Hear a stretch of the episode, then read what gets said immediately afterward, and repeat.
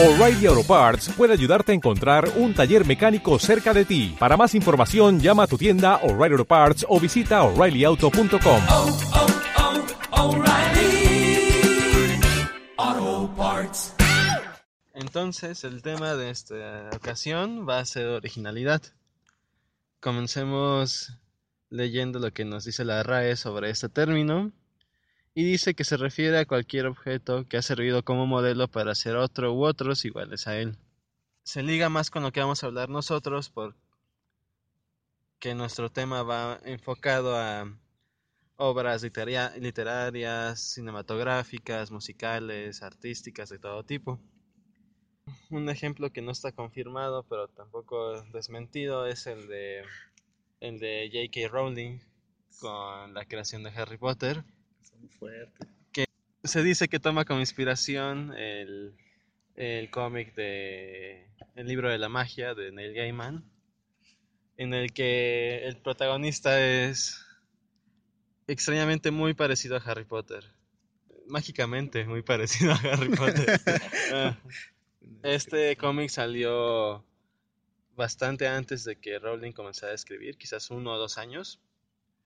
Y no creo que haya sido difícil que Rowling estando en Inglaterra y Neil Gaiman siendo un escritor de cómics inglés, pues hubiera visto su cómic en alguna estantería. Y, y de ahí quizás haya, se haya inspirado para modelar a Harry. Eh, estos niños se parecen mucho porque pues los dos tienen una lechuza de mascota, usan lente circular grandote, su cabello es prácticamente el mismo, su estilo. Eh, vuelan sobre una patineta, bueno, Harry sobre una escoba, pero es muy muy parecido. Es un punto de vista válido. Es un tu madre. Creo que ya no tendremos más a César en este programa. Tal vez físicamente sí se parecen, porque sí he llegado a ver la, la portada, pero ella no hizo la portada. Pero ya dio el sello de aprobación. Sí. Aparte, el, el is- ilustrador se tiene que basar en lo que en lo que describe Rowling. No es como de, ah, la- pues, al diablo voy a dibujar a Harry como a mí me dio de entender Dios. Yo creo que el, el ilustrador fue el que se inspiró en Gaiman. Lo de la lechuza, por ejemplo, es algo muy parecido, no puedes decir que no. Pues... Lo de los lentes redondos. El diseño de ¿Quieres? personajes es idéntico. Es- Bueno, muy digamos que el Es una diseño es- calca. es una calca. La actitud del personaje Es que yo creo que en la actitud del personaje se- es prácticamente lo mismo o sería por la misma tendencia, ya que es un, las historias son de inicio bastante parecidas. Entonces, a que el niño tomara la misma actitud no sería como plagio en sí, sino sería como una obviedad que un niño se comportara de esa Sí, forma. porque también es un niño que no está relacionado con la magia y de la nada llegan oye, tú eres, Eres un mago, Harry. eres un mago y eres especial porque... Pero sí siento que se inspiró bastante en Gaiman o en su libro, en su cómic de Gaiman para, pues para desarrollar a Harry. Pero no, no saben si Rowley ha dicho que, que sí se basó en ese personaje, que sí le da algún cierto de crédito, algo No, de créditos. Jamás, creo que nunca ha dicho. o si- Y también Gaiman jamás ha dicho a Rowling. Bueno, es que es Además. Negan. ¿Cuántos personajes tiene y cuántos? Pero- Aparte yo creo que también lo interpreta de esa manera y a lo mejor quizás él ni siquiera lo considere así. Sí. Igual. Pues yo creo que si dices que lo publicó antes que, que Rowling, entonces le dio tiempo, aunque sé que tuvo otros proyectos de Gaiman, de desarrollar más la historia, de crear todo un mundo, si tuvo una idea tan buena como un joven este, aprendiz de magia, que es como la premisa de muchas otras obras. Y bueno, no lo hizo, igual y, y desarrolló cosas mejores, cosas que sí le interesaban a él. Y Rowling, que sí le gustó el tema, lo desarrolló bastante bien en sus siete libros, que todo empieza, todo encaja, todo tiene una congruencia, em, nos hizo querer personajes, odiar otros y otros pasar del odio al amor como, como el personaje de Snape. Entonces yo creo que el mérito que tiene Rowling fue el tomarse el tiempo y de hacer una historia suya. Pero sin Gaiman no hubiera existido Harry Potter. Entonces, Esa es una buena pregunta. tal vez se hubiera inspirado en otra cosa, Hubiera o tal otra vez, saga. tal vez hubiera, tal vez, porque en sí la mayoría de los personajes ella los, los creó desde la base. Hermione, Ron, este, los padres de Harry, Hagrid, eh, Dumbledore, Voldemort. Sí, pero no tuvo esa Pero, inspiración. ajá, es, es lo que voy. Tal vez esos personajes que ella ya, ya los tenía como fijados o más o menos eh, qué personajes les gustaría tener en una obra que escribiera, tal vez si no se hubiera enfocado en magia o algo así, igual y hasta lo hubiera podido adaptar en, en cualquier otro contexto. Podríamos preguntarnos, ¿Rowling fue original, Sí, yo digo que sí. Mario? Sí, cuando ya empezó a ponerle una historia a sus personajes más profunda, yo creo ya se separó del simple hecho de ser una copia de, de Gaiman. Pero sí, sí es original totalmente, eso creo. Pero no al mismo tiempo, porque no tuvo la base para iniciar eso. Es que creo que muchas cosas no tienen, no pueden ser como completamente originales. Siempre hay algo en lo que se están apoyando. Ah, sí, Sí, actualmente está muy difícil desarrollar algo desde cero completamente. Todo, todo, todos toman y beben de muchos lados para hacer sus historias. y es la diferencia, ¿no? Es lo que hace algo original que en base a tu experiencia, a, lo- a tus gustos, te puede gustar un personaje de esta historia, pero eh, otro personaje de otra historia diferente y unirlos y hacer un personaje totalmente nuevo. Y eso es, yo creo, la originalidad. Sin embargo, no es original porque prácticamente los copiaste de, de otras historias totalmente distintas. Ser original es bueno, pero que algo sea original no necesariamente implica que algo sea bueno. Es decir, tú puedes desarrollar una historia muy original, una trama muy original, pero si no atraes al público o si tus personajes no, no, no se, no se correlacionan con el lector o con el, o con el que ve la obra, y si tu historia no, no atrapa de alguna manera a- al público, por más original que seas, no va a ser algo llamativo. Sin embargo, puede ser, puedes tener una historia cero original, o sea, para nada original, pero si tú llevas esa historia de, de una manera que atrape al público o que haga que le gusten los personajes o, o simplemente que le agrade leer a esta historia o ver esta película o escuchar esa canción, no, no, no le afecta en nada que no sea original. Sí, justamente eso estaba viendo apenas. Es- es- estoy viendo la serie de Abstract de Netflix que trata sobre un ilustrador que ha trabajado para el New Yorker y, bueno, bastantes compañías publicitarias que usan la imagen. Entonces él decía algo muy curioso al final del primer capítulo en el que dice que, que muchas personas han fijado ideas en imágenes y a él le dan la tarea de fijar una idea en una imagen, él, entonces él la tiene que digerir y, y ver que los demás la, la comprendan. Sobre un anuncio publicitario de, digamos, una bebida energética. Pues ya ha habido como otras personas que han hecho sus dibujos, su- sus imágenes, pero él lo entiende de forma diferente, entonces él lo va a hacer diferente. Y él da como ejemplo, que es más obvio, que la música pop, dice, o sea, la música pop no es como, ay, es la idea más original del mundo.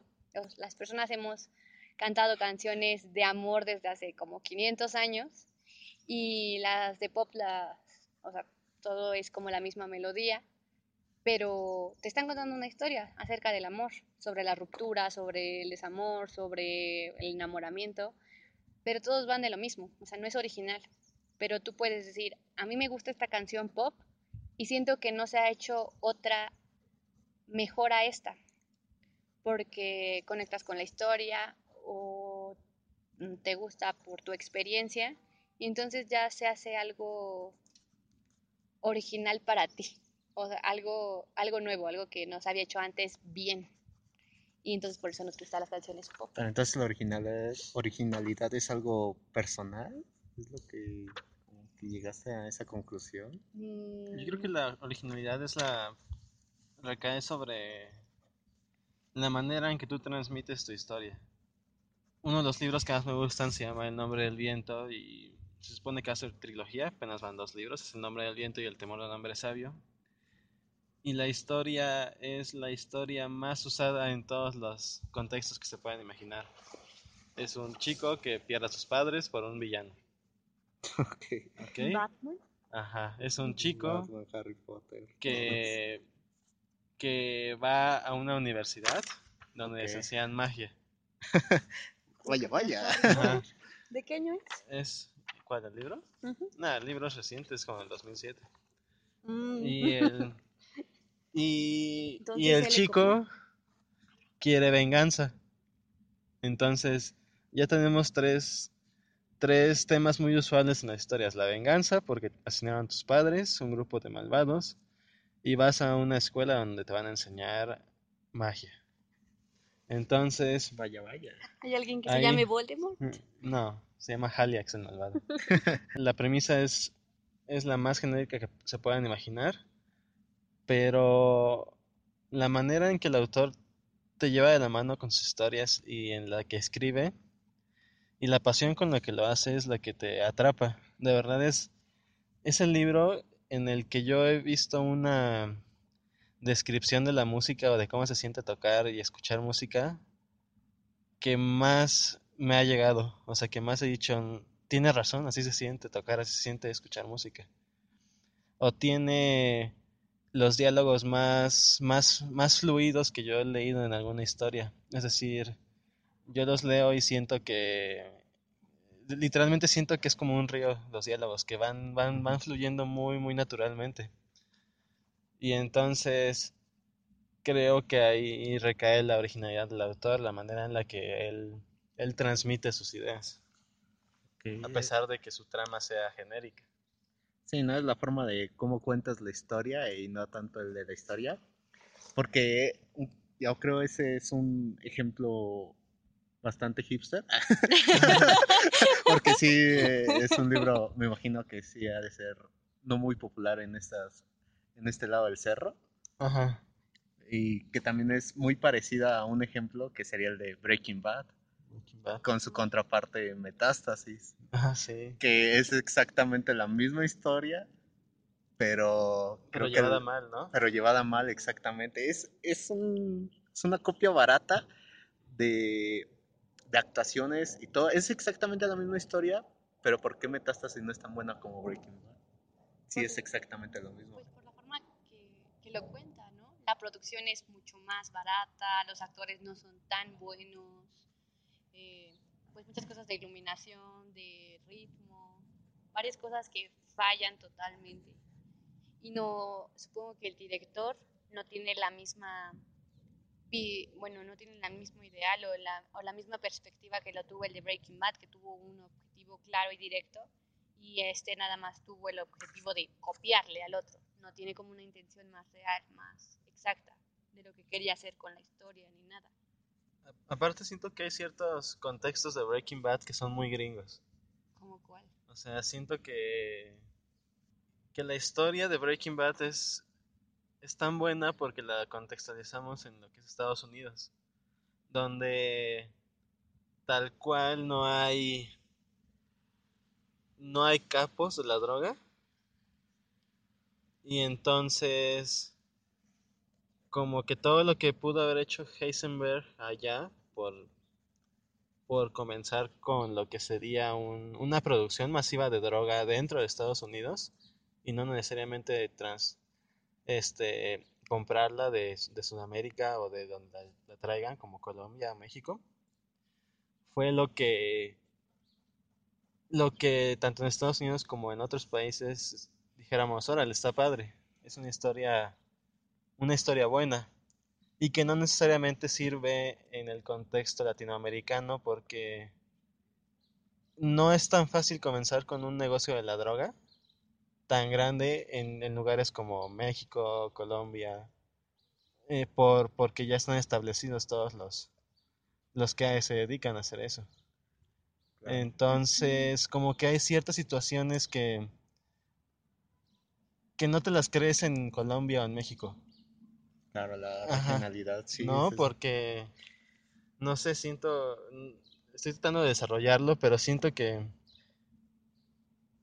que su historia no es tan creíble en nuestro contexto por por eso, porque si tú eres un profesor de química aquí y tienes el mismo conocimiento y quieres comenzar a hacer una droga de esa manera, pues yo creería que lo más directo sería que te contratara, no sé, alguien en plan Pablo Escobar o El Chapo. el Chapo, ajá, y que tú no fueras como tal el, el dueño, el, el capo. Sí, es que ya estamos como muy identificados con esa idea de, de, de los cárteles Ajá, y nosotros cuando pensamos en droga no es como, ah, una nueva empresa que podríamos Ajá. crear nosotros, Sí, sí, sino sí. que ya está establecido quiénes la controlan y todo eso. Y de hecho, eso, eso mismo también ocurre en Breaking Bad, porque el que la controlaba y todo eso ni Ah, siquiera era este Gustavo. ¿Gustavo? Gustavo. Ajá, ni siquiera era, era él. Él estaba asociado con un cartel que ya estaba fijado en los países de Latinoamérica. O sea, hasta ya entendían la fuerza que tienen estos. Sí, Y sí, supongo que aquí este decir como de, ah, voy a meter a la droga y así, no empiezan desde cero porque saben que eso no se puede hacer, ¿sabes? Tienen miedo, saben que ya hay personas que están este, fijadas en sus zonas, plazas, sí. ya está todo, todo totalmente como un mercado, o sea, un, un mercado ya podríamos como de computadoras o cosas así, igual aquí ya está el mercado de la droga, ya está establecido quiénes son los, los que lo establecen. Y, y aparte en Estados Unidos está mucho esto de cómo manejan los suburbios, las familias, las personas con una vida normal, la este, esta de, de querer triunfar, de autorrealización, de, de todas sus ideas de que se fijan en, en, el, en, el, el- en el personaje de, de, pues de Walter, que es como una persona promedio, o al menos eso es lo que finge ser, pero en realidad es un, un genio loco. Que tiene Nobel, ¿no? Se supone. Sí, tiene un Tiene Nobel. un Nobel. Es raro que no haya tenido chamba, ¿no? Porque es un Nobel, no mames, ¿quién tiene Sí. un Nobel de química? Entonces yo creo que ese es un gran ejemplo de de, ¿Cómo lo cuentan? de cómo cuentas la historia, sino de tanto cuál es tu historia. Sí, ¿y en qué contexto aterrizas tu historia? Sí, por ejemplo, Las reglas de tu mundo. hay historias muy, pues muy básicas en el cine, muy simples, no hay como nada original. Por ejemplo, en... No, la de los superhéroes, todo Marvel, son ideas muy simples. Bueno, sí, son ideas simples, el, la- bien, copian. el mal. se copian, Se copian entre, entre ellos. Ah, Pero no es plagio si te copias. sí. El origen de Ant-Man es muy parecido al origen de Iron Man en el cine. Pero ¿qué pasa cuando no sabes quién se plagió? Por ejemplo, en, en los 80 creo que es cuando se creó Something, el, el superhéroe de DC Comics, y también se creó Man-Thing, que es el Ah, que es el como Something pero de Marvel y los dos salieron exactamente el mismo año. Entonces, ¿cómo se llegó a ese plagio si no hubo el tiempo para que ambos se plagiaran? Es que seguramente... Es que sí ha existido esto de que eh, personas diferentes en el mundo tienen la misma idea. Sí, por ejemplo, en el contexto matemático se ha dado mucho, ¿no? Lo de quién desarrolló el cálculo, Newton o Leibniz. Ah, pero eso es una de- mamada, porque no es como que ellos lo hayan inventado, no es como que se les haya ocurrido así de la nada, sin embargo ellos trabajaron y analizaron los trabajos de alguien más, simplemente desarrollaron. Pero Ideas que ya estaban es que- establecidas. Es que ellos llegaron a la misma Ajá. conclusión. en un tiempo muy parecido. Y, y ahí también eh, cabe la originalidad, porque la notación de Leibniz, que es la que más usamos, implicó manipular la derivada como fracción y cosa que no se podía hacer con la notación de, De Newton. Newton. que co- Es entonces una ahí ñerez hacer eso, es, es un plagio, bueno, es, es muy sucio hacer eso. de Entonces, la y mira, supongamos que Leibniz fue el, el que lo, lo en- bueno, el que lo encontró el primero.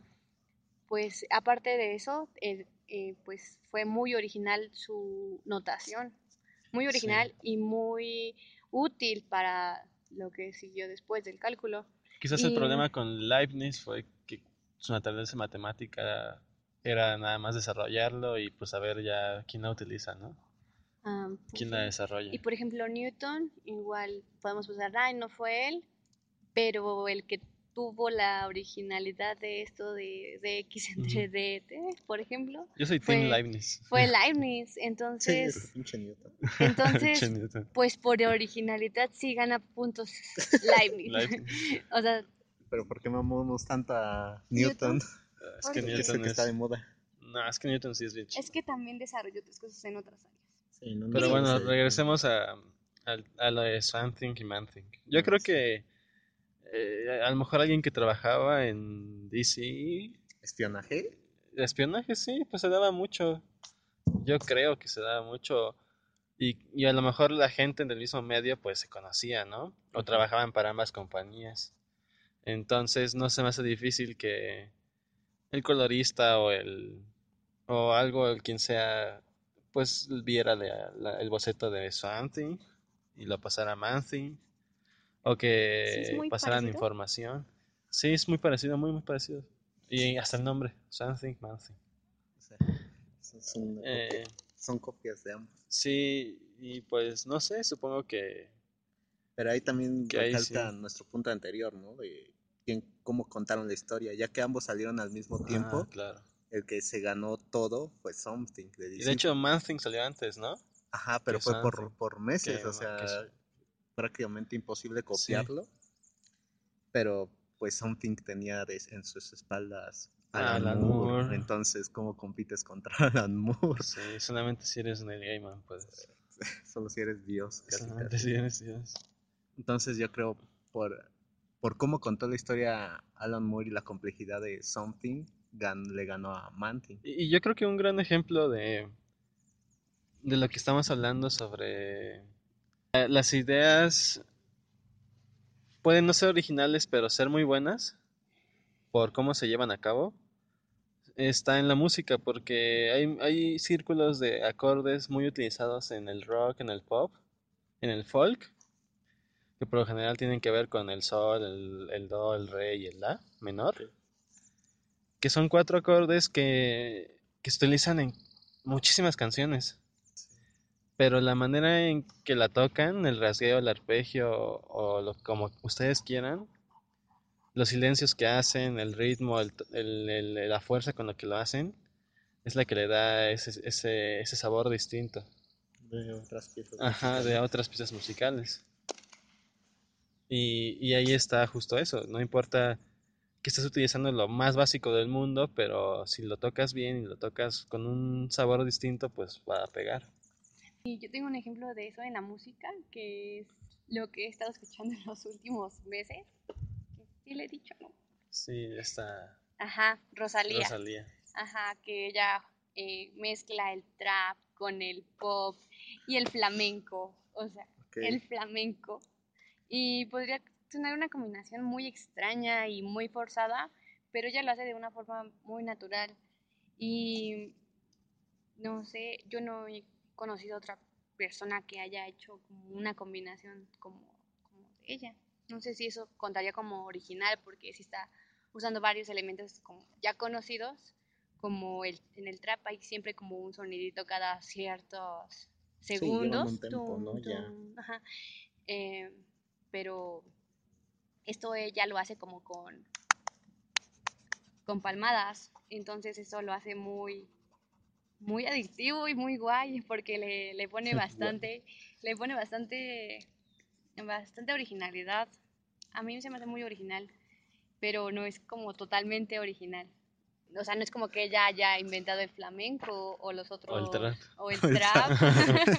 Pero en como en géneros, o sea, géneros musicales, ¿cómo puedes decir que el trap es trap? O sea, entonces hay una como copia entre ellos, una mezcla que hace que lo puedas catalogar en un conjunto, en este caso sería el trap. Ah, O sea, sí, ¿cómo ¿no? puedes hacer eso?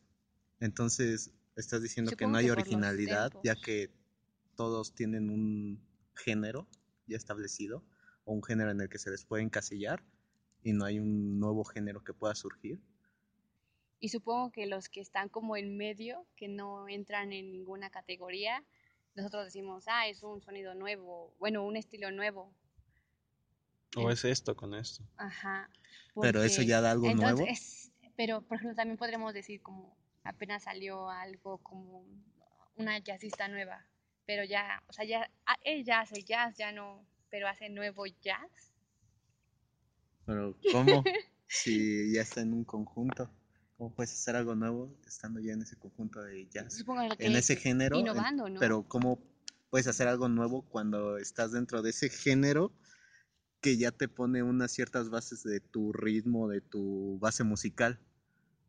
Es que, por ejemplo, en la historia del rock, antes las guitarras eléctricas, pues sonaban así normal, ¿no? Sin, sin ninguna distorsión. Eh, así lo tocaba Elvis, así lo tocaban los de su época. Pero luego llega The Kicks, o The Kings, no me acuerdo. Y no sé qué chingados le hacen a su guitarra que hace que suene distorsionada. Y entonces, haber ese, ese- esa cosa que le hicieron y haber distorsionado su sonido fue lo que trajo toda esta revolución en el rock para lo que ahora conocemos. Y todos los, lo de los pedales y, y que suene más o menos distorsionado o con mayor o menor amplitud fue lo que trajo ese cambio a- al rock. Y entonces, Pero ¿estás de acuerdo que antes de, Ay, de. Kings no era, era rock and roll? Después de Kings ya se convirtió en otra cosa. Entonces ya, ya no lo puedes encasillar y le encasillas en otra cosa. Pero como un cantante de rock antiguo, así como Elvis y todos ellos, podías decir que era original si lo que tocaba era rock and roll. O sea, no hay una cierta originalidad en ese género. Porque ya estás encasillado ahí. No es como que estás encasillado, sino tienes algunas propiedades que te hacen estar dentro de ese grupo, pero aún, aunque tengas las mismas propiedades, no es que seas exactamente igual. Por eso sí es original, por eso cada uno, en, aunque estén en el mismo género, por ejemplo, todos los, los, este, los superhéroes tienen alguna cosa en común, pero no por ser estar en el de superhéroes, ninguno es original. Todos tienen algún poder particular que los hace ellos. O puede que ni siquiera tengan un poder particular. Por ejemplo, Sentry y Superman son prácticamente el mismo personaje. esa es una mamada. lo Pero lo que le da el sabor distinto a Sentry es que es una persona con esquizofrenia. Entonces, es como, como manejar el contexto de Superman, pero como si tuviera este problema esquizofrénico y paranoico.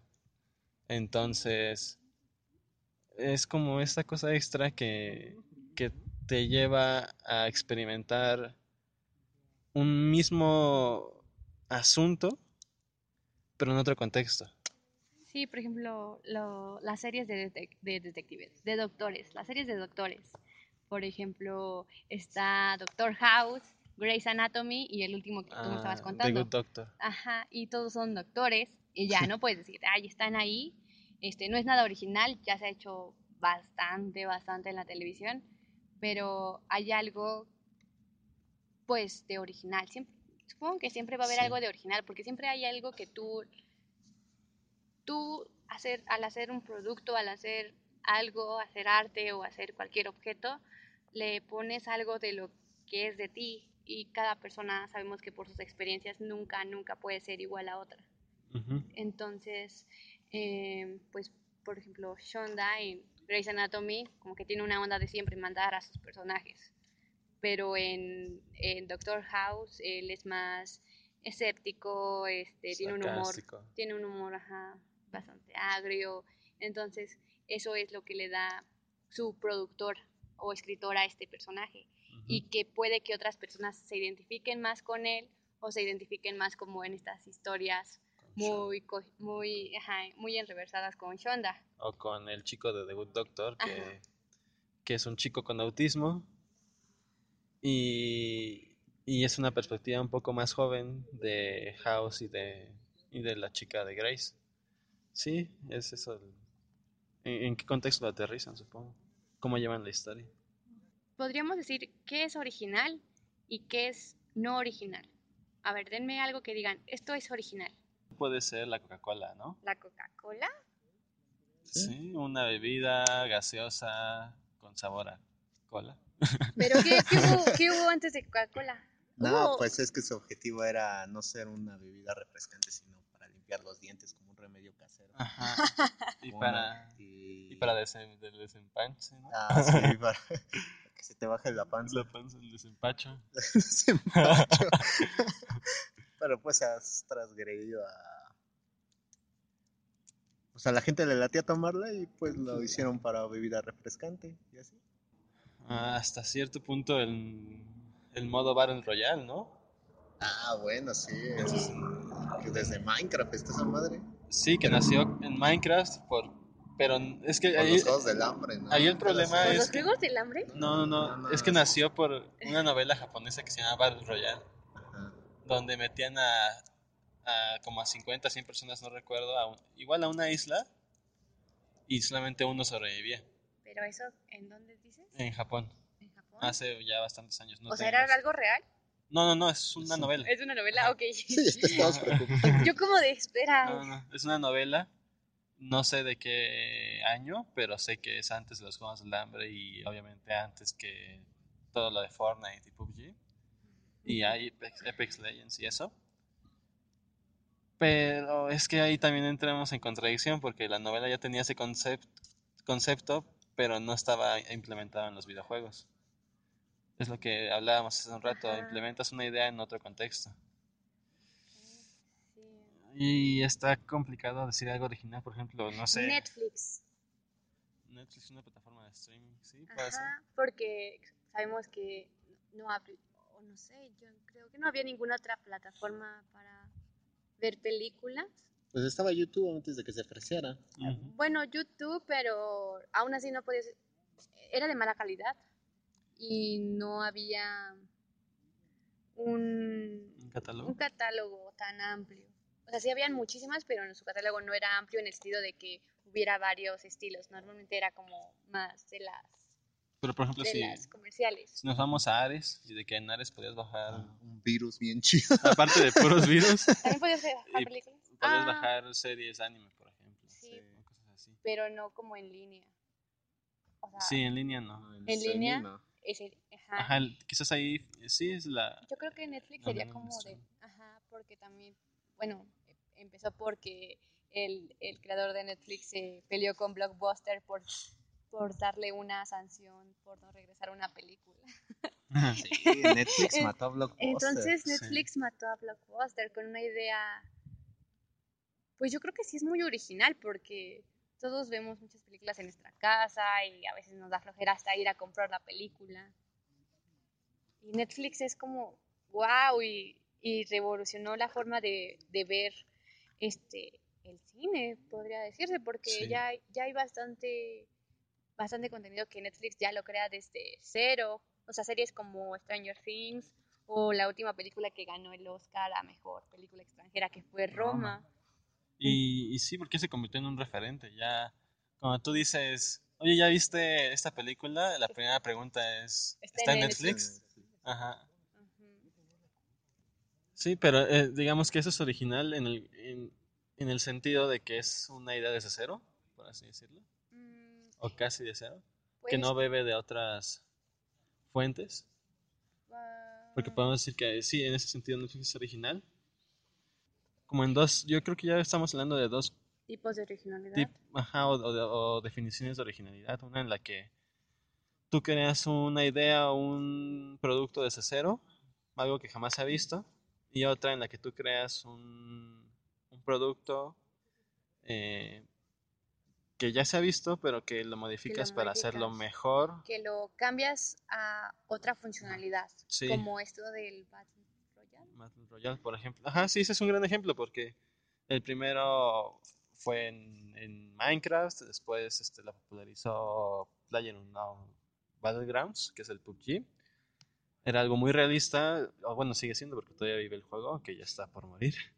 Em, pero luego llega Fortnite, y Fortnite le mete esto de la construcción, un ambiente más caricaturesco y no tan tenso, que es lo que lo llevó a ser el juego más popular del año pasado.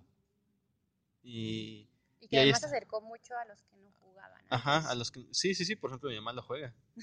Mi hermano de... Mi mamá de 42 años lo juega, mi hermano de 7 años lo juega, mi hermano de 15 años lo juega, yo lo he jugado con 21 años. Y... Pero no eres bueno. Sí. y, y entonces Fortnite no es una idea original. Sin embargo, le implementó cosas originales como el pase de batalla, como la construcción, como la, la gráfica cari- caricaturesca. Pero lo de construcción, etcétera. ¿crees que haya sido algo, un implemento original? Porque en Minecraft también podías construir, güey. Pero es que Minecraft está-. Pero Ma- es que es que lo importante de la construcción en, en Fortnite es que te ayuda tanto a- para, para poder defenderte como para poder atacar. No, pero eso también estaba en, Está- en lo de Pero lo que pasa con Minecraft es que la construcción ya estaba y después se hizo el modelo de juego. Y en Fortnite la construcción se hizo pensando en el modelo de juego.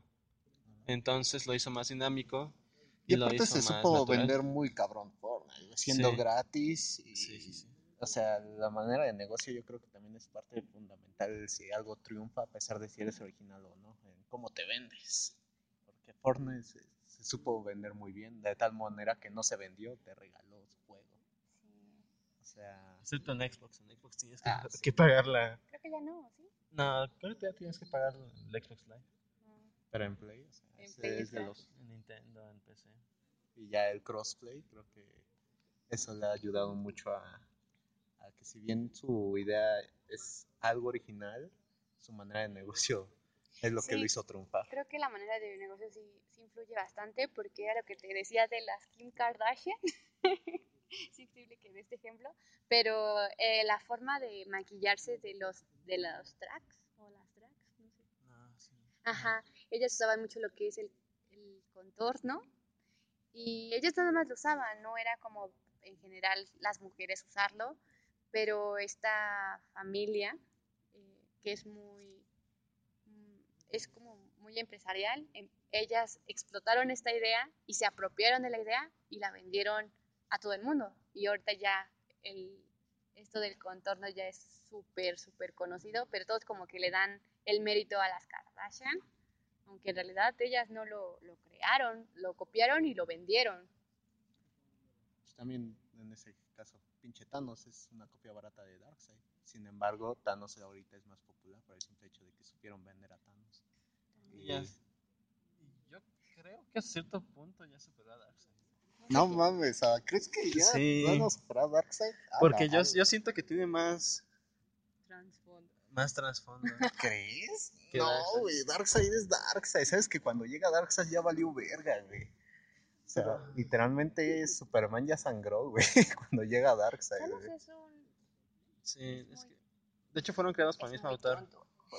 Es- o sea, hasta el mismo autor dijo, no mames, yo quería Darkseid en, En- Marvel. en Marvel, sí. y creó a Thanos. O sea, Ah, pues claro que Marvel supo es venderlo como la mucho de mejor. Que, ¿sabes? Darkseid se me hace muy soso. Porque no tiene... O sea, el güey no habla, es con sujetotas todo el tiempo. Pero, güey, te impone. Te impone, pero Thanos como que tiene más... es sí, Yo siento que tiene más como personaje que ofrecer. Esa es su historia de joven y todo eso. ¿Cuál historia de joven? Tiene- eh, bueno, es que en la película no te la pasan. Pero en los cómics sí. Pero Ah. ¿estás de acuerdo que antes de todo este mundo cinematográfico de Marvel, Dark Thanos era como... Era inferior a este grado de Apocalypse. Apocalypse todavía se veía más grande que Thanos en- antes de Ah, todo ese pedo. Lo, lo que pasa es que. Apocalypse sí fue más explotado en los 90s y 2000s. Ajá, pero después de, de, por ejemplo, Infinity War, el cómic, la neta, así entre bandas, es una, es una Ah, mierda, sí, güey. no, no está chido. está, está, está, está bien culera el Infinity War. O sea, prácticamente lo único objetivo de Thanos en Infinity War es conquistar a la muerte. O sea, es como, te voy a regalar tantos muertos. Muerte. Es como... Es que, por ejemplo, eso está cabrón, güey. O sea, te enamoras de la muerte y ¿qué o sea, haces? y, y lo engaña con pinche Deadpool, ¿no? Pero bueno, este, Ah, ¿La bueno, es que ahí se, ahí se llama Marvel, ya. sí, ya, ya empieza a hacer su desmadre bien cabrón. Pero, güey, Darkseid siempre ha sido imponente, güey. Siempre ha sido... Don Chingón ya llegó y aparte es un güey súper inteligente, güey. Pero Thanos también, güey. Da- pero apenas lo están metiendo en ese pedo de la inteligencia. Es que, pero es que ya, ya tiene, bueno, sí, no tiene mucho tiempo, tiene como 5 años que sacaron el Thanos Rising. Y ahí te muestran que sí era un genio en su, Que- en que su era la planeta. O sea, era, era como la segunda venida de Einstein. Era como un Darkseid. Ajá. Pero, eh, no, es que Darkseid creo que se hizo inteligente a partir de que adquirió poder con los nuevos dioses. Sí, sí. Porque era un granjero el güey.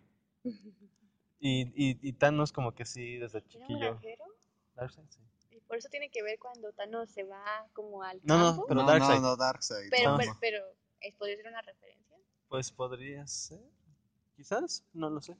O sea, lo que está pasando con Thanos, y yo creo que es una forma de originalidad que están creando, es de que Thanos en su principio era una copia barata de Darkseid. Sin embargo, al paso del tiempo y que Marvel vio que había potencial en ese personaje, le empezó a dar un trasfondo. Tanto que igual puede superar a- al original, que es Darkseid, ¿no? En este caso. Y de igual forma con Capitán Marvel y todos ellos que ven potencial en esos personajes y les empiezan a meter una historia más elaborada para que superen a, al original y así crear una nueva original que piensen que es original, pero en realidad no es original. Bueno, eso es original porque ya es otro personaje, ¿no? Ajá, pero ya le están cada vez, que, metiendo cada más. vez que ya tiene más, mm, no sé, más argumento, más personalidad, más cualidades, más. Pero por ejemplo, con Thanos está funcionando muy bien, ¿no? A tal grado de que sí, ya ves a Thanos y dices a huevo, ¿no? Ya, ya es un personaje querido. Pero hay otras que lo están haciendo muy mal, como Capitán Marvel. Que la banda sí le está rechazando porque le están metiendo muy de a huevo. Como quieren que Capitán Marvel suplante a, a Capitán América o a Iron Man. Cuando pinche Capitán Marvel, ¿quién es? O sea, en iniciativa Avengers después de Civil War, era la perra de Iron Man. ¿Quién? Era, su- o sea, Miss Marvel. Ah, ya. Y traía otro traje, ¿no? Es otra etapa de, de ese personaje. Pero Ni siquiera era. No era Capitana Marvel, no era Miss Marvel. era Miss. Marvel. Y igual pinche descaradez, así una S en su traje negro. O sea, ¿quién tiene una S en el pecho? Su tío Superman, ¿no? o sea, pero ya después de todo este pedo de, de inclusión más metida a la- de a huevo que por buenas intenciones, este, la han querido meter tan a huevo que, que la banda no la quiere, o sea, como se han sentido ah, apartados de ella porque no, no creo que llene el zapato de, Iron Man o de Capitán América. Y también en los cómics se ve muy metida de a huevo. Se ve que la quieren meter mucho cuando no se ha ganado todavía al público. Sí, lo- es que hasta cierto punto creo que es lo que siempre pasa con, con los nuevos personajes. Miles, güey. Ma, sí, Miles es un buen ejemplo. Miles al principio, bueno, no, no sé en, en todos lados, pero yo sí conocía gente que, que decía, ay, no, ese no es Spider-Man, Spider-Man es Peter Parker y hasta ahí. No, no quiero ver más. Pero ya, igual, a través de los años, Miles ha ido evolucionando como personaje a tal punto que ya es el favorito de muchos. Y más por la película. Y sí, por- Bueno. eh, yo creo que la película, esta última película es como ya la punta de la popularidad de Miles. O sea, como que ya estamos en un momento en que... Ya definiste bien a Ajá, quién es Miles ajá, Morales. y que todos lo aceptamos. Y yo creo que eso es lo que le está pasando a la Capitana Marvel, como que todavía no encuentran ese ese punto en el cual el personaje ya tiene un equilibrio o una estabilidad bien definida. Como personaje. Ajá, exacto. Como que están saltando todo ese proceso de, de definir bien al personaje y ya te la quieren meter como, como ya don chingona sin que te la hayan Ajá, definido Y bien. además eso de que no tiene como un trayecto influye, ¿no? Porque hasta ahorita podría decirse que es un personaje muy superficial. Sí. Sí, y no, no, no da mucho. También otra de las que lamentablemente también es un personaje femenino, es Spider-Man, que tan, no creo que tiene los zapatos de, portar el traje del hombre araña o de algún hombre araña. Y es que ese es un problema en general de los superhéroes, de querer hacer a, a, a heroínas no. mujeres, pero siendo una copia de un personaje masculino ya definido.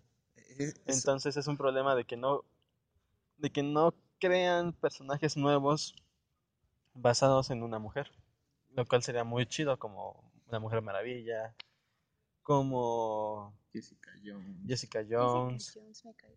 exactamente.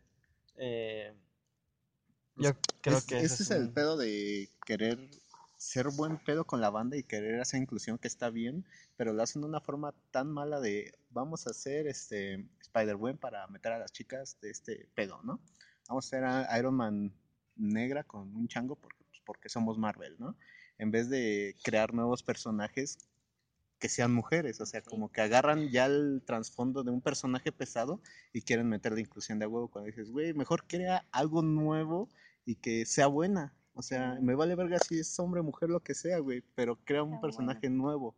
No uses otros que ya están establecidos. Eso es una falta de originalidad. Sí, eso es, es completamente una falta de originalidad. Sí, y aparte es como, nos hace sentir peor a las mujeres. Sí, porque, hace sentir como una copia del hombre, ¿no? No como una copia del hombre, pero sí como Marvel ni DC se toman el tiempo para crear un personaje nuevo femenino. Sí. Entonces es, eso, eso sí es molesto porque o sea, tómate el tiempo. Sé que un personaje es difícil de crear desde el inicio, su historia, sus... eh, Venderlo. Sí, o sea, son muchas cosas, pero, pero pues yo creo que si le invirtieran el tiempo y fueran originales en ese aspecto, le serviría mejor que todas las malas superheroínas adaptas, adaptadas que pues que hacen algo, algo diferente. Sí, y eso es la, la muestra de ello está en los videojuegos. Ah, Porque tenemos Horizon Zero Dawn, una historia creada igual desde cero, eh, donde la protagonista es una chica. Y es una muy buena historia con una protagonista muy buena. Tenemos Hellblade, igual una historia nueva con una protagonista chica. Tenemos ah, Tomb Raider, una, una, O sea, desde nuestra desde infancia, nuestra Tomb Raider infancia ha sido una chingona. Ajá. Eh, tenemos a Ellie en The Last of Us. Sí. O sea, tenemos una gran cantidad de ejemplos de personajes femeninos en el videojuego. En Uncharted está Nadine, No mames. este, que son creados desde cero y que pegan muy bien por el, por el hecho de que los estructuraron desde su base. Y eso es una- un claro ejemplo de que si se tomaran el tiempo industrias como DC, Marvel, Image, todas ellas, de hacer nuevos personajes femeninos, pues estos pegarían. Sí. Y, y eso atrae en consecuencia a un público femenino que a lo mejor no está tan metido en el cómic. Incluso ni femenino, hasta hombres entrarían. O Sí, sí, como sí, un claro. personaje nuevo, gracias. Sí, que está muy chido. Por ejemplo, yo creo que Hellblade es de mis juegos favoritos. Y no me importa que el personaje sea una chica, porque está tan bueno el personaje y es una chica tan bien estructurada que digo, no, entonces es bien... Es bien chido, verga. bien- Sí, exactamente. Sí, o sea, yo igual cuando juego un videojuego y es un chico, pues a mí me da igual, ¿no? Ujú. es, Es- lo- es lo- el- ajá, el desarrollo y todo. Y que tenga carisma, ¿no? No importa. Sí, hombre, igual y- mujer te, como que te relaciones con esa persona, ¿no? En algún, igual y la odias o la amas, pero hay una conexión. Sí. Y si tú ya odiaste o amaste a un, a un superhéroe ya fijo y luego de repente te dicen, no, ya es chica, dices, oye, Aguanta, espérate. aguanta. También ya, sí. lo que han hecho mucho es, como digo, ¿no? O sea, no afecta nada en la historia y no tendría por qué afectar, pero sí es como sacado de la manga que luego, luego un personaje lo hagan de repente gay. Así de la nada, así de, ah, pues fíjate que Batman era gay, y tú así de, ah, bueno, pero, ¿qué pedo? O sea, Pero, ¿qué me importa? o sea, ¿por qué, güey? O sea, ¿qué pedo? Ajá, o sea, no, o sea, como que... te saca de onda solo por querer ser inclusivos. O sea, es una manera de inclusión muy, muy metida a la de a huevo. Porque con Eli, verga, güey, ¿no Nah. sentiste ese pinche beso, güey? O sea, con, con su morrilla, güey. Spoiler.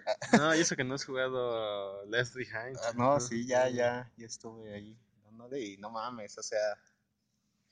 eh, Esa es una manera de inclusión tan buena que no necesita decir, ah, soy inclusivo. Ah, miren, es, es gay porque, porque, porque soy inclusivo. O sea, es una buena manera de relatar, porque no ves una vez entre una chica y una y otra chica, ves, ves el amor Ajá, puro ahí. que hay entre ellas. Y ese es el verdadero objetivo, ¿no? O sea, Ese es- sí, ese es el objetivo. Es como, como Klaus de Umbrella, Umbrella Academy, ajá. que también ves como su amor por, por este personaje que conoce en el pasado. Ujú. Que, que llega a dejar las drogas para poder invocarlo y verlo una vez más. O sea, y tampoco como que te, tampoco te lo meten así Eh, de... de, mira, güey, es Mira, gay, es ajá. gay, es gay. O sea, Mira, es- acuérdate que es gay. Ajá, Mira, acuérdate, este güey es gay, acuérdate. Sino como que plantearlo de una forma Ajá. natural y creíble. Creo que es lo que les falta.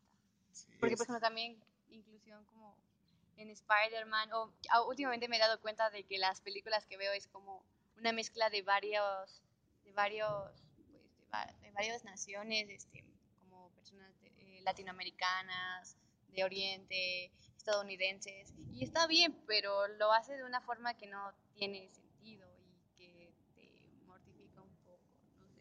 como en los Oscars, ¿no? También se vio reflejado. Roma estuvo ahí, o sea, sí es una gran película y es la mera verga, pero estuvo en su mayor parte porque era una película latina. Igual Black Panther porque era una película negra. Sí. O sea, es como decía los Oscars, mira, somos exclusivos, somos inclusivos con esto, con los latinos y con los negros. Miren, miren, nos ponemos a mejor película cuando Black Panther claramente es una mierda de película. Pero es que está bien raro eso, porque también había una película que hablaba sobre el racismo Solo y todo quiero eso. aclarar que a mí sí me gustó Black Panther. A mí también me gustó Black A Panther, mí no, a mí me pero cagó. no tanto para un Oscar. Exacto, o sea, no debió de haber estado ahí ni siquiera Pero nominada es que no sé, es que yo tampoco entiendo por qué estaba en mejor, estaba en mejor película, a mejor porque película. también había una película Vice. también sobre racismo, no me acuerdo cómo se Green llama. Book, eh, Ah, no.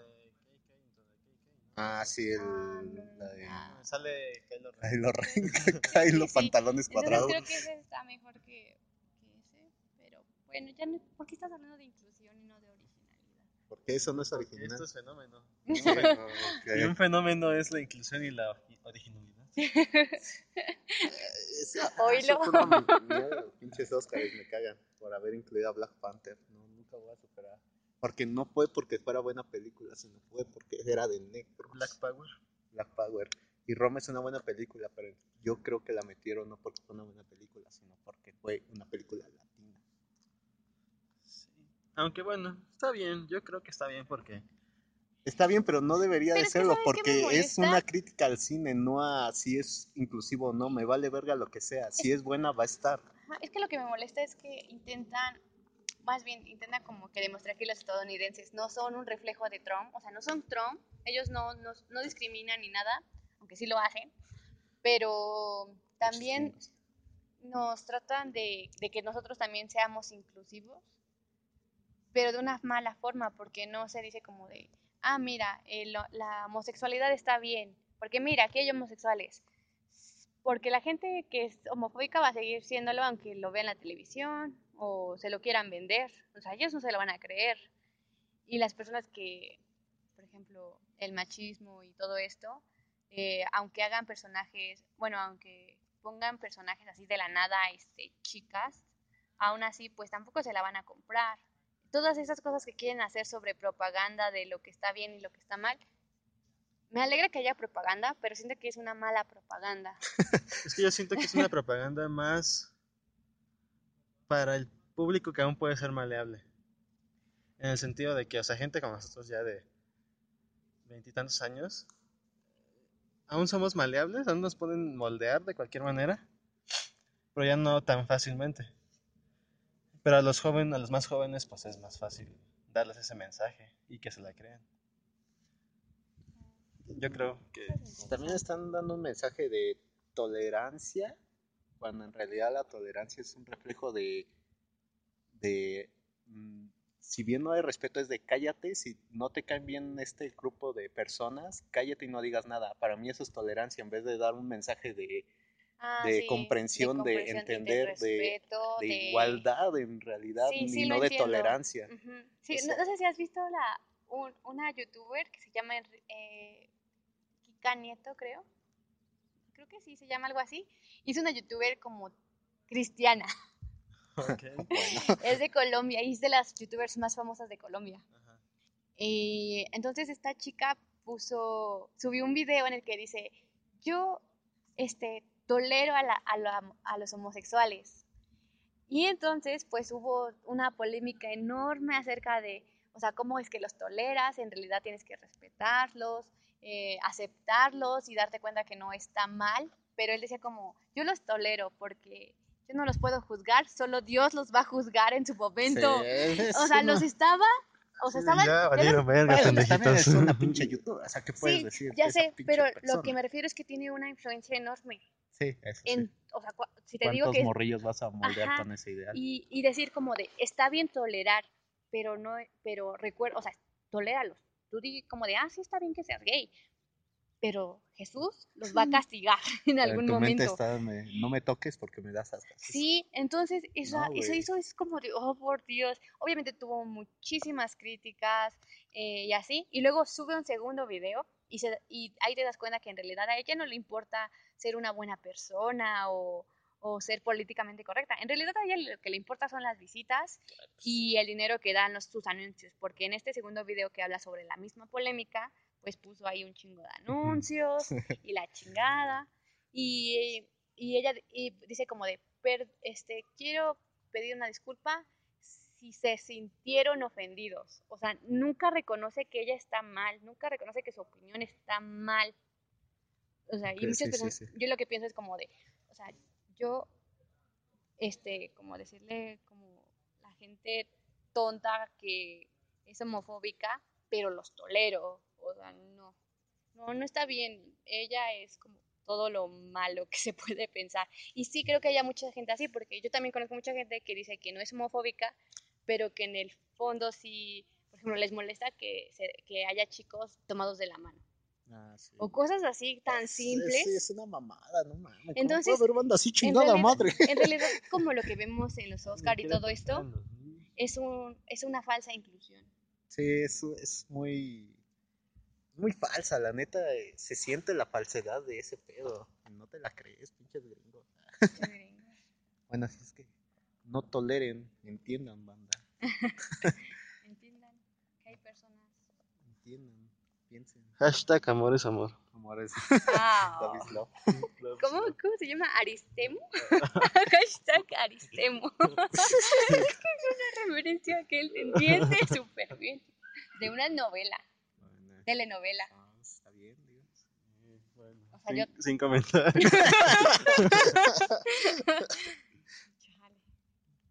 Apenas hace dos días estaba en el metro del, del lado de las mujeres porque, pues, porque los no separan, ¿no? Porque soy mujer. Pues sí. Em, pues, sí, normalmente sí uso ese vagón. Em, no sé, me siento bien estando ahí.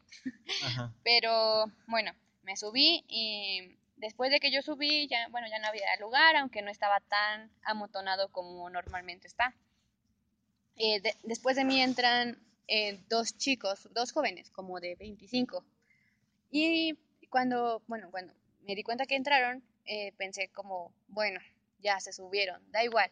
Porque hay veces que hacen eso, ¿no? Los hombres se suben en el vagón de las mujeres, pero yo es como de, bueno, lo entiendo. A veces está súper más at- atascado allá y necesitan también transportarse. Y en general casi no me molesta, casi.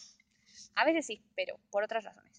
Bueno, entonces este, dije, bueno, pues si hay espacio, pues ya, ¿no? Está, está bien. Y después de eso pasa a una estación y entra una señora. Pero esta señora entra a empujar así a lo más que puede. Hacer el slam. Sí, y yo siento que era un poco innecesario porque te digo que sí había un, un tanto de espacio. Y, pero la señora sí fue súper grosera al empujar. O sea, yo no sé ni siquiera cómo me llegó a empujar a mí si yo estaba súper lejos de ella. O sea, Con la así, fuerza. Usó la fuerza. así de, así de, así de fuerte estaba la señora. Entonces, cuando entró, en, este, empujó a los dos jóvenes que, este, que habían entrado antes. Y bueno, cuando me di vuelta, los chicos este, eh, usaban lentes negros con su bastón, o sea que eran personas ciegas. Y este, eso ya entiendo más que hayan estado del lado de las mujeres, porque normalmente las personas discapacitadas sí, las, sí los dejan estar de ese lado, personas como adultos mayores, eh, que tienen, no sé, como, Mm. eh, que tienen bastón. pues. Sí, todos esos. Entonces fue como de, ah, bueno, porque pues si en sí como está el lado de las mujeres, el del lado de los hombres supongo que es más probable que se lastimen o... Aparte es algo- probable que no se hayan dado cuenta de que entraron ahí. No, sí se dan. ¿Sí? Sí. Ah, Porque- policías porque- lo guían, Porque ¿no? están las líneas para Ah, que llegues. Entonces, este, bueno, el punto es que ya estaban ahí, eh, la señora los empujó muy, muy feo y uno de ellos le di- se empieza a reír y yo sentí como que era una forma medio, medio cool de, de, de, De bromear. de bromear. Ajá, y empezó, a- se empezó a reír y, le- y dijo en voz alta como, señora, este, me empujó muy fuerte o algo así le dijo. Pero pues obviamente no supo quién había sido y obviamente no sabía dónde, se, dónde estaba esa señora. Así que lo dijo como a la nada y nadie sabía quién había empujado a este chico y bueno, en sí a las dos. Entonces empezó a reír, dijo que, que era súper innecesario que lo haya empujado, que se debería ser más respetuosa y no hacer eso porque pues está mal. Entonces como que le estaba dando una, lección y entonces nadie sabía quién era la señora, o sea, bien pudo acabar ahí. Pero la señora contestó, dijo, pues yo no sé qué están haciendo aquí si este es el vagón de las mujeres. Y entonces los chicos empezaron a reír y decir, señora, es que somos discapacitados, o sea, por eso estamos aquí. Y entonces la señora dijo, ah, bueno. Y, Ah, y yo qué chingados. entonces, bien pudo haber terminado, o sea, si hubiera terminado ahí, hubieras estado bien. O sea, hubiera estado bien. Pero lo que lo siguiente que sucedió fue que algo que sí me molestó porque este chico estaba platicando con él, o sea, los dos jóvenes, pero uno de ellos se refirió a esta señora como pinche vieja gorda. Mejor hay que Ah. bajarnos del metro, de este vagón y se bajaron en el siguiente estación. Entonces, esto, esto sí me molestó porque, güey, o sea, no mames, Milagro. es que esto sí fue como de, o sea, fue tan innecesario que la señora los empujara y fue tan innecesario que fueran groseros con ella que al final están como en la misma línea de, de. De, Mismo nivel. De culerés. de culerés, ajá, entonces fue como de, güey, ¿qué pedo contigo? Pregunta. ¿La señora era gorda? No voy a contestar a eso. Bueno, eso y, por ejemplo, una ofensa o un, em- bueno, empujar o todo eso, pues sí está mal, ¿no? Pero, pues no sé. ¿Ustedes qué opinan? No, pues se mamaron, o sea. Sí, para nada más ¿no? risas y ya. güey, Así de, no mames, qué pedo. Sí, aguante". sí, o sea, está, está gracioso porque es que a todos nos han empujado en el metro, ¿no? Y es como de, o sea, a veces sí, a, a veces tú sí quisieras decirle como de, bueno, a por ejemplo, yo en la mañana yo en- súper entiendo que me empujen porque pues es la hora que, que más usan el metro, pero así como en esas situaciones que no, no, No es no es, necesario. o sea, entra súper bien y todo, pues sí se me hace súper, súper mala onda, pero también como contestaron los chicos, o sea, ¿qué Se- onda? Se rebajaron, ¿no? Sí, Se rebajaron. Sí, es que no sé, nunca me ha gustado que, que, que las personas como que criti- critiquen a otras personas por su por, por tanto por su aspecto como por sus este carencias como de que sean ciegos o algo así. Y o sea, y, y suena muy tonto, pero o sea, siendo teniendo esa discapacidad deberían ser más no sé, no más tolerantes, pero sí más respetuosos porque, o sea, ellos saben lo que es tener una crítica y se me hace como mala onda que le hayan dicho eso a la señora, ¿no? Y, o sea, independientemente de que sea gorda o no. Eso sí. Sí, Sí, sí. Bueno, es que. Ah, Bueno, sí, supongo que sí. Es que yo iba a decir que. Que no por ser ciego. Sí, sí. O, o no sé, como las. las no sé cuál es el término. No, no, no creo que el término enano sea el correcto. mamó. Los que Persona. sufren de enanismo. Ajá. Ah, bueno. Eh, no creo que por su situación. Tengan que ser tengan mejores que ser- o peores ajá, peores personas. personas, Sí, yo también lo pensé así, pero Mm, a mí lo que más me molesta del metro es cuando la gente se va súper sabroseando ahí. Es como Ay, no mames, eso caga. Eso es como de, o sea, está bien, ¿no? Amor es amor. amor es amor. Pero, Sí, güey, pero o sea, no, no a ese nivel, como que sí es un Pero- poquito... A, a mí Pero, me, güey, no es motel. sí, a mí me ha tocado que en estos vagones del metro donde están dos en paralelo y uno en vertical, Mm. este, yo estoy en la, en la esquinita y dos parejas se, se sientan en, en las dos sobrantes, entonces me triangulan. Y se empiezan a sabrosear y yo estoy en medio de su paso y yo de cámara, banda, no, no coman enfrente de los pobres, no mames. madre, yo aquí todo solo. Oye, yo aquí todo pendejo, hasta, hasta que llega su pinche olor, no mamen, háganse para allá, respeten, banda. O sea, banda, no fajen en el, en el metro, metro, si está naco. si es muy de naco, la neta. es que no, sí se me... Otra vez sí me, me tocó que una señora le estaba enseñando el pack a su viejo. Ah, sí me habías contado. Estaba de esas veces que es 6 de la tarde, el metro está hasta la madre, lleno de godín y de banda saliendo de chambear. Este, yo estaba sentado con mi compa y en eso que se apaga la luz del metro, así totalmente oscuro el vagón y así de vale verga. Y ya íbamos guacheando de que la doña y el señor iban parados, se iban acá sabroseándose, ¿no? Se, se- notaba el amor ahí. En- Entonces, en eso que se va la luz, güey, y le empieza a enseñar unas fotos la doña. Obviamente nosotros no estamos viendo porque estamos sentados, ¿no? Es que había dicho sin luz, pues no se ve. Ah, sí, pero en la pues, pantalla ah, brilla bien cabrón. Pues, mira, aprovecho. Y en eso, pues estaban jugueteando, ¿no? Que la señora le enseñaba las fotos y que no. Y nosotros nada más guachando por el reflejo del espejo, así de, "Ay, pinche doña, ya, re- ya está grande, ya no está para ese pedo. Oye, Y en eso, que en una de esas jugueteadas de que le enseñaba la foto, ¿no? A la señora se le ocurre darle la vuelta a la pantalla, Para no entonces vieran, de, ¿no? de tal forma que nosotros veíamos la pantalla y como lo estábamos viendo, vimos todo, toda la imagen que estaba, Pues la señora en toda su gloria. toda su o sea, gloria. si ya estabas viendo el reflejo, ¿por qué seguías observando así esa No, dirección? porque estaba, estaba, estaba bastante cagado no, ver ver. esas, porque estabas en el metro, no hay nada que hacer, ver el pack. no, no había nada que hacer en el metro. te gustan mayores.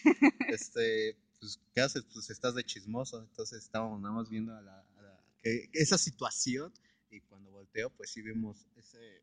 Me traumó la neta, así fue como, ¡No! ¡Ya basta, Freezer! y, y sí fue una reacción bastante exagerada de mi amigo y, y mía, de que sí, prácticamente gritamos de, ¡No mames!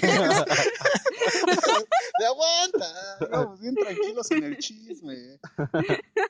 Es una de las pocas veces que me ha tocado cosas raras con parejas en el metro. O sea, lo más raro que me ha pasado en el metro es ver a un monoso ahí tirado. Ay, Oh, O sea, que no siempre debe estar así. que no, que no hay uno, que no hay uno en cada estación. No, no, pero o sea, me refiero dentro del vagón, ¿no? Del vagón. Por eso. Ah, ¿no No, te- bueno. ¿No les ha tocado que estén cheleando ahí? No, No. A mí sí me ha tocado. Y luego se invitan. O sea, bueno. ¿de ¿quieres carne? Y tú, Güey. yo- pues mí- cámara. Allá en la esquina nos sentamos a cotorrear, banda. Yo lo he visto, pero en el camión, así como personas que ni se conocen y, y ¿eres tú? Ah, bueno. Sí, les da de su lata, güey. Su chelita. Sí, su caguamón. Sí. También me ha tocado el, el vendedor que se emputa de que no le compran. o, o el- No mames. O lo que nos ha pasado en, en Seúl, que es que el metro Seúl es que están dos, dos líneas, ¿no? O sea, es la misma línea, pero me refiero a que hay dos salidas paralelas. Ajá. Y a veces llegan ambos metros y primero sale uno y luego otro, ¿no? Y que usualmente el que está en medio de, de los que llegan y del que sale Ujú. es el que sale después del que está pegado al costado. Ajá. Entonces, pues mucha gente se desespera, ¿no? Porque ya van varias veces, no sé, uno o dos metros que salen antes del lado izquierdo y ellos se quedan ahí, ¿no? Y pues hay, hay, por lo general han sido señores que se enojan, ya van bien emperrados de que, ah, ya me quiero ir, ¿no? Y se cambia. Y entonces se cambian a la tercera ocasión y cuando se salen se cierran las puertas de ese metro se y ya se va y él se tiene que quedar y esperar el siguiente y ya... Se, se Sí. van más emperrados. O sea, es, es una cosa muy cagada, casi una obra de arte ver su Sí. cara de, una... De de desilusión. ilusión y de... Y De, es mi de culpa, soy un pendejo. eso, eso y más merezco. Eso me pasa por pinche desesperado. Mm, Me pasó el sábado que estaba en la línea 2, estaba viajando y era sábado, entonces sí estaba hasta la madre del metro. Eran como una 2 de la tarde. Entonces ya estaba atascadísimo y en eso que se les ocurre un cantante, pero de estos que son ciegos, pues, iba por los pasillos cantando, pero güey, iba tan atascado que el vato se emperró. Dijo, no mamen, que soy discapacitado, dejen pasar. y todos, no mames, pues ¿para dónde me hago? No, no hay espacio. Y hasta que uno de, los- de los que los lleva, pues dice, no, es que neta no hay espacio. Y dice, ah, pues chingada, sí, chingada madre. Aún así, dejen pasar. ¿no? Y, y con la rola puesta y seguía cantando, güey, metido en su jale. O sea, ¿por qué hay tanta necesidad, güey? Se, se ponen muy alterados la- los que venden y los que cantan. Esas veces que he llegado a salir a, a- ya muy noche y, y que es viernes o jueves y que va la, banda ya, Ya bien alterada. y luego hay dones, ¿no? Que van solillos pero bien pedos y se ponen a platicar contigo y ya. Ah, Me ha tocado el don que se pone a chillar, que porque, que porque ya dijo que no iba a tomar y que, y que, y que, y que ya valió madre. Sí, o, o el don que te dice, échale ganas, o que no Tú que cabes- estás joven, échale ganas, no. Yo ya voy de salida. Pinches dones. A la neta a mí me caga que te hagan plática en el transporte público. Es como, vato, yo voy bien relo, vengo bien puteado de la escuela y tú vienes a, a guardarme el día con tus historias de, me dejó mi vieja, no. Es que ya me van a correr de la chamba. Es como, vato. Y luego te dan el sermón de, tú que eres chavo, échale ganas, así vas a poder salir adelante. No, yo a tu edad, hasta siempre a nuestra edad, ya los güeyes eran la verga, ya estaba- tenían cinco trabajos, ya se mantenían solos. o Tres sea, hijos y dos esposas. tres hijos y dos. Ya los güeyes ya eran la verga a nuestra edad y pinches sermoneos de. ¿Y por qué ahorita no son la verga, señor? A ver. Sí, es Dígame. como, pues usted me, le está contando a un pinche morro pendejo sus problemas en el metro. así. Así como, como su, que muy su visión chido, de ¿no? éxito es muy rara. Eso es lo que me ha cagado de la gente grande que te sermonea de, no, yo a tu edad, no, ya había levantado mi casa. Ah, chinga tu madre.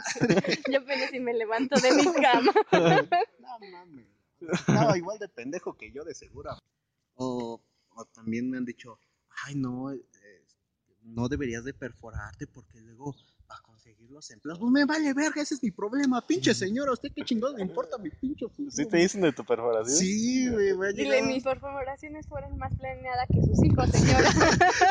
Estamos planeando que su puta vida, doña, ¿qué pedo? No, pues sí, es que sí me ha tocado así en el mercado, que pues estás ahí discutiendo con el de la verdura. No mames, pues deme de la buena, ¿no? Estás acá en- echando el choro. Llega la doña y se te queda viendo y tú así de, ¿qué? Traigo un moco. Le gusto, dígame, no hay pedo, ¿no? Nos encontramos al rato. Sí, le, le- le mando Páseme su WhatsApp. Sí, discutimos los términos. O sea, le- le- le- se te queda viendo bien verguete y dice, Bien verguera. así es como de, oye, no es por ofenderte y todo así de, Ay, puta madre. Pero ahí te va. Pero ahí te va, güey. Pero te voy a ofender porque chingue su madre, no soy Eh. respetuosa. Eh, y la- con la que entran, la pregunta que entran siempre cuando te ven pues, así perforado, tatuado y todo eso, es de, ¿y te dolió? Eh, pues, no mames, me metieron un puta aguja por la nariz, ¿qué pinches pensaba? ¿Que no me iba a doler? Verga, pues claro que me dolió, doña, ¿no? Y todo Pues es en tu mente, no lo dices, So, ¿no? eh, Le contesta respetuosamente, no, sí, estuvo difícil. ah, yo sí he preguntado por los tatuajes que tanto les doy. No, o sea, sí, pero pues, es una mamada así de... Pues de ahora sí que de doña, que te pregunten eso. Sí les conté que una vez una, una chica que vive cerca de mi casa quería pegarle a mi hermana, pero mi hermana era como tipo, güey, no sé ni quién eres, no mames. No sé ni por qué. No sé ni por qué, es que de verdad no sabíamos ni por qué. Se va a ¿De verdad no dio razón? No, es que al parecer nunca había, no. O sea, la chica terminó, ahorita tiene creo que como tres hijos y tiene la edad de mi hermana. Nada más porque sí. Creo que Cabrón, porque, Hay que rifarse el tiro. creo que porque una vez mi hermana la vio a los ojos, creo que fue por Ah, eso. No mames, Falta de respeto. Sí, Güey, mi luego- hermana tenía como 15 en ese entonces, o sea, no Nah, sabía, pues no sabía de la vida. Sí, yo creo que por eso. No, luego sí hay banda que se altera bien cabrón, nomás porque Sí. lo guachas a los ojos. O sea, pero ella, o sea, ella, ella es como una ternurita, nunca ha peleado ni nada y es como de, güey, no mames. Ya, pues, Hasta le dijo a mi mamá como de, es que me quiere pegar. Tu jefa, pues, te doy el picayelo, güey. No, mi mamá como no, tranquila. Y no, nunca le hizo nada.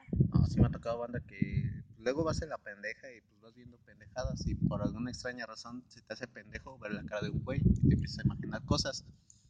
Y güey, si te queda viendo y tú así, no mames, me quedo viendo y luego así te la hacen de pedo. ¿Qué me estabas viendo, pendejo? Y tú así, no mames, güey, yo iba a la pendeja, perdón, cabrón. Pero no mames. Sí, la, la banda de... Ya se pone más, más Sí, punk, ¿qué ¿eh? pedo No sé con qué eso? lo A mí se me hace muy raro. y me da No te vayas a desgastar. Puta madre, estuvieras bien pinche guapo, La cabrón. verdad es que me gusta. Sí, se, se maman mucho, banda verguera. Lo peor es que se te va pegando, ¿no? Se te quedan viendo y huevos, perro. En la secundaria, estábamos en el baño de la escuela Ah, güey. y veníamos todos de educación física. Pues ya sabes, todos ahí a mirar, a lavarse las manos, a lo que fuera, echar desmadre. Guantelete. Y entonces, este, había un carnal que de, de por sí era como siempre muy... O sea, era, era inofensivo el vato, pero era muy explosivo. Ok.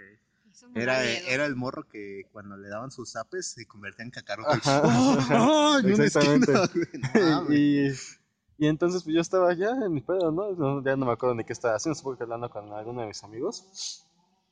Y a un carnal se le ocurre echarle agua mientras estaba en el baño porque estaba creo que haciendo caca o algo así. o, o Te estaba, en pleno. al menos estaba en el baño en el- para hacer popis. Ajá. Y, bueno, ya sale bien enojado y no sé por qué chingados pensó que había sido yo. Y llega y, y como que me quiso pegar, pero sí me alcancé a quitar. Pero sí le pegó a mis lentes. Ok. Y entonces mis lentes caían en el inodoro, güey. Ah, Y yo así como de puta madre. este, Y, y pues sí me emputé, ¿no? Porque dije, no mames, güey, si yo ni te estoy haciendo nada, yo en mi vida te he dicho ni madres.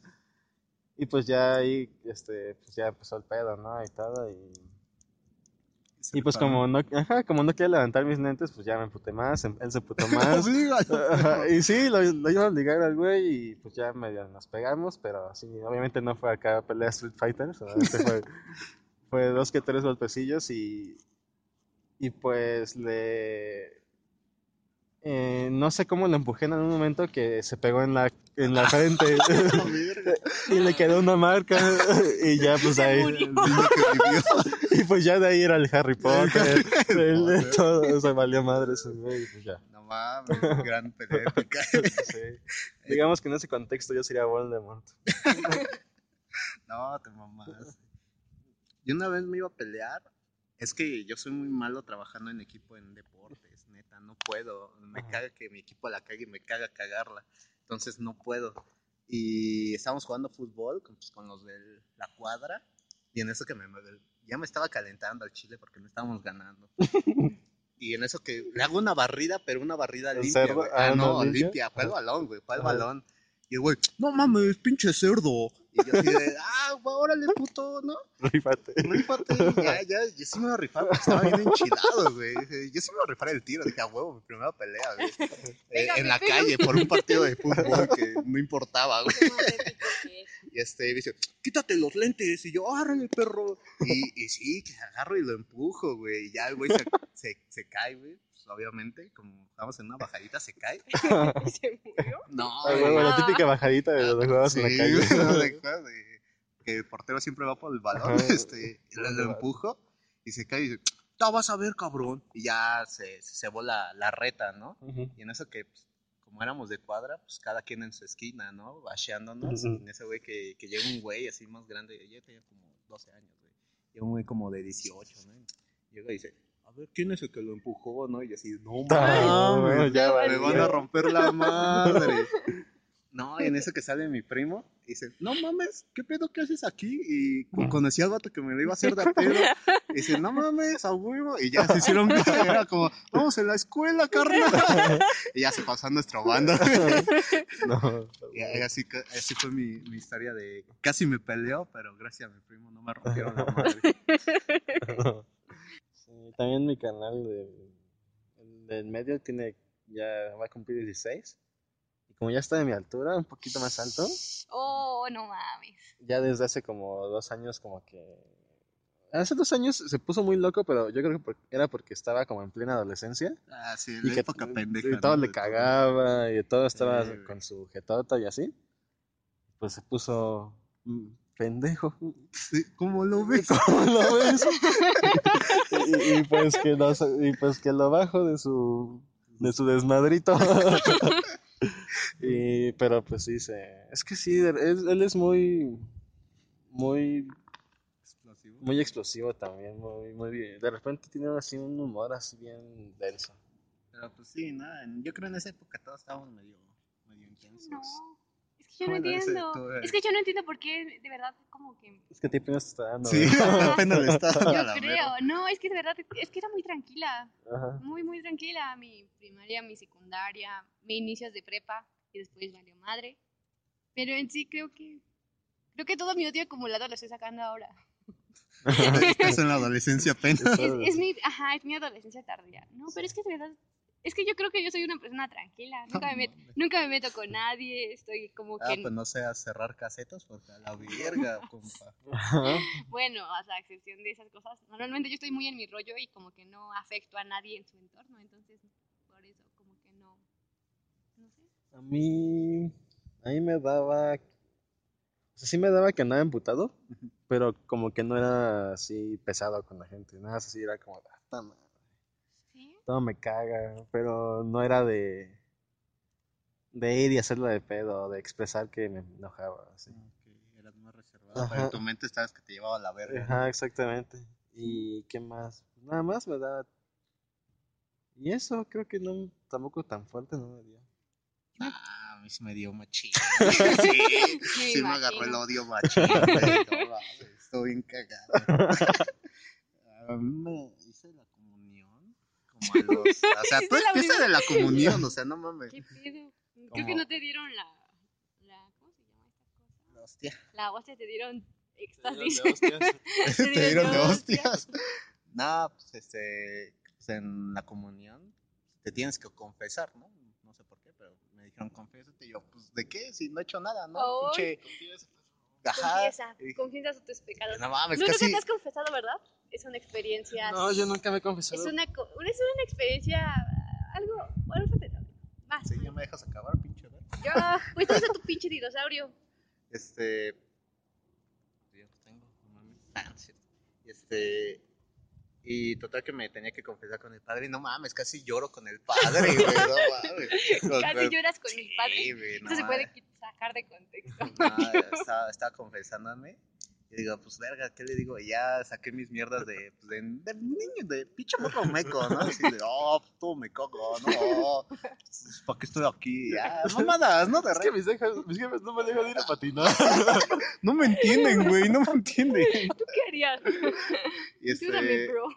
sí, ca- casi lloro y ya me dice padre, no, pues es que, este, ya, pinche sermón de padre pitero, ¿no? Dice, rífate tres padres nuestros y un ave puto, Pero ¿no? acá conmigo.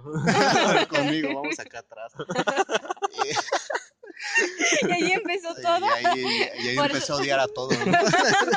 ¡Wow, Mario! No, pero este, ya me rifé los padres nuestros y yo así de, no mames, pues ahora ya me caga la religión. ¿Qué, qué mamadas son esas? Me siento exactamente igual, no mames. No sirve de nada, pinche rezar. Y yo así de, vale verga. Pero sí, sí me, sí me agarró como a los 16, 17 se me quitó todo ese desmadre. Obviamente conforme iban pasando los años se me fue bajando, ¿no? Pero sí hubo un momento en donde sí era una. Era un pinche vato culero, o sea, sí. Un- una de mis ex de la secundaria sí me. Hace poco, que pues, es mi- una de mis mejores amigas, sí me, me dijo: No mames, eras un culero en la secundaria, vato. Y así de, uy, perdón. no, no fue mi intención. Recuerda que estaba bien pinche meco. Pero sí, no mames. Hice muchas pendejadas. otros días les contaré porque no, hombre. No, No. hombre, sí, se, Se fue está toda una fichita ahí. Una fichita. De, de- te digo, no sé cómo chingados terminé en la universidad. Yo debería haber terminado en Oxxo, güey. No, Yo pensé que iba a decir en el reclusorio. sí, no mames. Todo indicaba que iba para allá, pero. No, yo en la secundaria, pues X, o sea, era así como morrillo. Pues sí, me cagaba de risa con mis compas, eh, jugaba fútbol. eh, pues eh, la secundaria no era para nada difícil. Y, pero como que sí me agarró mi, mi etapa de decir, no, es que yo soy zapatista. Y, yo, yo, este, ¿Que no todos lo somos? y yo voy a... pues, Ser un revolucionario. ser un revolucionario. Ay. Me voy a venir al comandante Ah, Mar. oye, casi, casi, güey. O sea, es que tenía unas mierdas bien raras, güey. O sea, te, te- te juro que me malviajaba bien cabrón No. porque de repente me podía pensar así de, no, no mames. Es que el sistema de la secundaria está bien mal. o sea, nos deberíamos de juntar todos los alumnos de hacer este madre. O sea, Ah, en, en algún momento llegué a, a contemplar la idea de de conseguir contactarme con Fobia para que cantaran la revolución en mi escuela, güey. Ah, no señorito. O sea, como que sí me malviajaba muy cañón No con eso de la Tú sí revolución. estabas muy cagada. Che, zapatista. Sí, pues ya después este. Ya viste qué pedo, ¿no? Ya. Sí, o sea, todavía tengo como esas ideas anarquistas, pero pero ya no soy así radical o todo, iluso. todo era muy tranquilo. Todo muy sano. Todo era muy sano, sí, la verdad es que yo era como muy sana. Y, o sea, sí iba a fiestas, sí se descontrolaban un poquito, pero yo era muy sana y no tomaba. Ah, es que también el descontrol de la secundaria es bien distinto, ¿no? De Es súper extraño. Porque es como una chela. Ya ando bien pedo, Ah. güey. Ah, no sé, porque yo no tomé la de, secundaria. de que compañeros que fumaban y no mames, ya a la hora que se terminaba el cigarro de sentirse bien vergas, ¿no tienes una Halls, güey? Y dice, no, con café, güey. Y ahí lo ves tragando grano puro de café, güey. Es como, me mamaba, Adrián. sí, güey, es como, no mames, pinche rebeldía pendeja, güey, de la secundaria. Era rebeldía. Sí, estaba muy cagado. Nunca en la secundaria, no, nunca fumé ni tomé nada. en la Yo tampoco. A mí me daba miedo porque eran estos donde decían de las aguas locas y te quedabas Uh, ciego. Y a mí me daba miedo, es que de verdad es que me daba miedo. No vayas ahí. No por eso, vayas, pinche ¿eh? Vero, pues, Está Sí, ciega. Si de por sí estoy ciega, o sea, creo que por eso, porque si de por sí no veía bien, decía, no mames. Sí, ya es muy distinto a cómo ver las pedas ahorita, como las veías de morrillo, güey. Ahorita las pedas son como, Desde de a huevo ya, valió verga ya. Desestrés, ¿no? Antes era como, no sé, como nada más vivir la experiencia. Era más para alocarse que por el simple hecho de. Ya, no, yo ya. creo que nada más era como por probar, por saber qué onda, por hacer algo que no debas, de- debes hacer. Sí, también Y- era mucho de sentirse que- en onda con la chaviza. ¿Sí? Chavos. Porque yo siento que cuando se empezó a sentir como alocarse y así fue en la prepa. Ah, no, si es que en la prepa ya te. Ah, no, esa ya madre No, ya. es que la prepa sí es como... Ese sí es un Es un, des- descontrol. Ajá, es un libertinaje bien cabrón, güey. Eso sí, sí me, sí me asustaban mucho. Sí. Eso sí era como de, güey, relájate, no ya los ves ahí en medio de los pastos cochando. Sí, y lo peor es que te vale verga, güey. ya lo veías normal, güey. Yo- eh, Yo iba en el CCH Naucalpan. Uy, la de Oriente. Sí, la, la exquisita de Oriente. No, ah, nada, pues, a los que Ya se quieren dejar de burlar de mi CCH. a los que fueron a Naucalocos, a CCH Naucalpan, pues sí saben que sí fue un era un descontrol en esos entonces del 2014, 15, que estábamos en la prepa. No somos viejos. era de cada semana paro, o sea, y pues en esos paros, ¿qué podías hacer medio día sin hacer? Y yo iba en la tarde, güey, si en la mañana eran los fresas, en la tarde era, no mames, era pura lacra, güey. Era puro vato sin nada que hacer. Y tú. Puro vato Sí. que iba a la de huevo. Sí, güey, iba, no mames, neta. Eh, era un pinche desmadre los paros. Estaban chidos porque los putazos se ponían buenos, pero creo que en ese aspecto sí me hubiera gustado ir a una mejor prepa para que no me cogieran ahorita. Chale. Pero lo extraño. Hubo, hubo cosas muy bonitas de los paros. Cuando tomamos EU, güey, no mames. Uh, uh, güey, La rectoría, ¿no? rectoría, güey, no mames. Fue, fue otro pedo, ¿eh? Ese fue un gran logro para CCH. También en las noticias. Pinches vatos mecos. A- los anarcos les habían quitado una grabadora. Verga, güey. Por una grabadora hicieron paro, güey. Y estuvieron quemando sillas, güey. No mames. Qué grado de primitivos había ahí, güey. Gracias al cielo, esos cabrones nunca salieron de CCH. Porque en la universidad hubieran sido un desmadre. Pero claramente. siguen ahí. Acá era el asedio de la dirección y, y había un güey con un mazo. y entonces intentaba abrir, primero intentaban abrir la puerta con el mazo, luego agarraron una mesita de esas, las, de las clásicas larguitas de Ajá. CCH donde caben dos personas, como ariete. y total que no pudieron abrir. Estaba abierta, chicos. Fue un fracaso el asedio a la dirección. se abre para afuera, no para adentro. Ah. Aquí la dejamos. Esto fue fenómeno. Fenómeno. Fe- fe- fe- Fenómeno. Fenómeno. Y pues bueno, hasta la siguiente emisión.